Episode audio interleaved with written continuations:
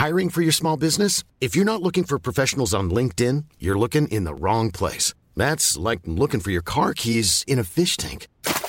LinkedIn helps you hire professionals you can't find anywhere else, even those who aren't actively searching for a new job but might be open to the perfect role. In a given month, over 70% of LinkedIn users don't even visit other leading job sites. So start looking in the right place. With LinkedIn, you can hire professionals like a professional. Post your free job on linkedin.com slash people today.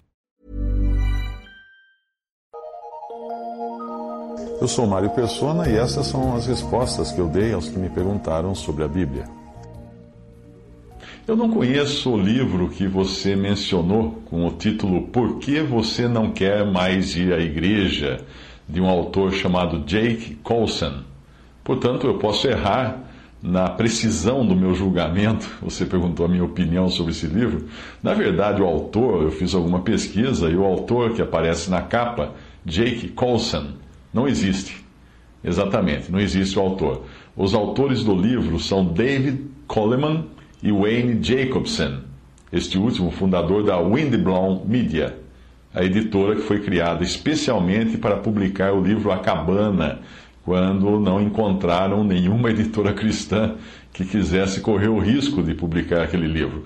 Se você reparar, você verá que o sobrenome Coulson, do autor que está na capa desse livro que você mencionou, ele é um sobrenome construído com Coleman, as primeiras três letras de Coleman, e as últimas três letras de Jacobson. Por isso ficou Coulson. Ah, na verdade, eles escreveram esse livro em dois. Mas ao saber da conexão de um dos autores do livro A Cabana, ah, de um dos autores desse livro com o livro A Cabana, isso já me preocupa. Isso me preocupa porque o livro A Cabana foi um dos livros que eu arquivei no sexto arquivo, sexto com C, exatamente. Tamanhas as heresias que ele contém. Não, não fique assustado, não. Eu realmente jogo fora os livros quando eu detecto erros graves neles comparados ao ensino da palavra de Deus. Como eu já disse, eu não li o livro. Ele pode até conter ideias interessantes, até motivadoras, no sentido de, de, de denunciar o erro de se transformar a igreja numa organização denominacional composta por um clero e tudo o que nós estamos acostumados a ver, acostumados a ver por aí, porém que nós não encontramos na Bíblia. Mas, do mesmo modo como o livro A Cabana mostra um Deus com letra minúscula, que está anos-luz do Deus com letra maiúscula que nós encontramos na Bíblia, aparentemente o livro que você mencionou uh, deve fazer o mesmo em relação à igreja, ao corpo de Cristo, do modo que ela é apresentada na palavra de Deus. Ou seja, ele não deve ter realmente captado a mensagem do que a palavra de Deus ensina como sendo igreja.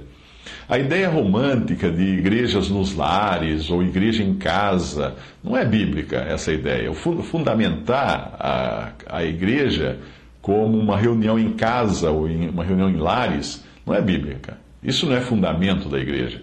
Mesmo que nós encontremos a igreja ou assembleia reunida nos lares, tanto nos tempos do Novo Testamento como nos tempos modernos, Reunir-se nos lares não é base ou fundamento sobre o qual os cristãos devem estar congregados.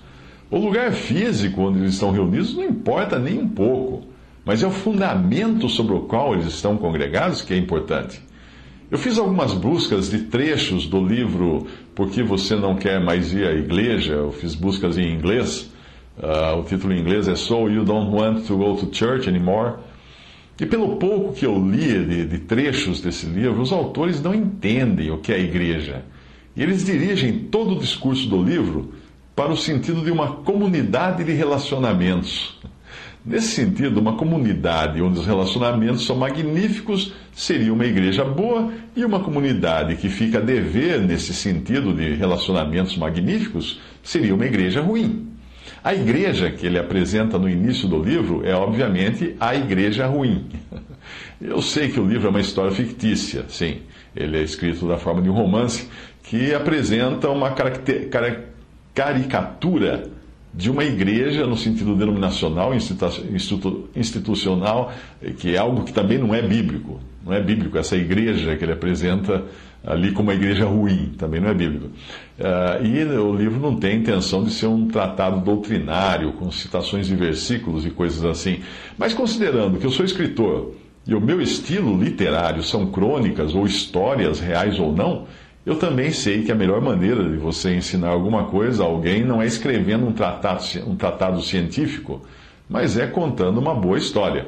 Por esta razão, um pseudo-romance pode fazer mais estrago na mente das pessoas, afastando-as da verdade, do que um livro de estudo que venha cheio de heresias. Veja, por exemplo, o caso do sucesso do Código da Vinci. Da Vinci um romance escrito, uma, uma ficção, mas que muita gente acabou levando como se fosse verdade. Obviamente, os autores de Por que você não quer mais ir à igreja procuram ambientar suas conclusões na Bíblia, sem citá-la formalmente. Mas até mesmo citações parafraseadas que eles fazem da Bíblia estão erradas. Como essa citação, por exemplo. Eu vou traduzir o que eu li no inglês. Jesus indicou que onde duas, onde duas ou três pessoas se reúnem focadas nele, elas irão experimentar a vitalidade da vida da igreja. Hum. Segundo os autores, Jesus teria dito que onde dois ou três se reúnem com foco nele, experimentarão vitalidade da vida da igreja. Isso não tem nada a ver com a passagem de Mateus 18, 20, que diz: Onde estiverem dois ou três reunidos em meu nome, aí estou eu no meio deles. O sentido original do versículo bíblico deixa claro que as pessoas, para começar, não se reúnem de moto próprio, mas elas são reunidas, onde estiverem dois ou três reunidos, por uma ação externa, no caso é o Espírito Santo quem as reúne. Pense na figura de uma cesta de frutas. Os crentes são as frutas. O Espírito Santo é o cesto, ou a cesta, que mantém as frutas reunidas.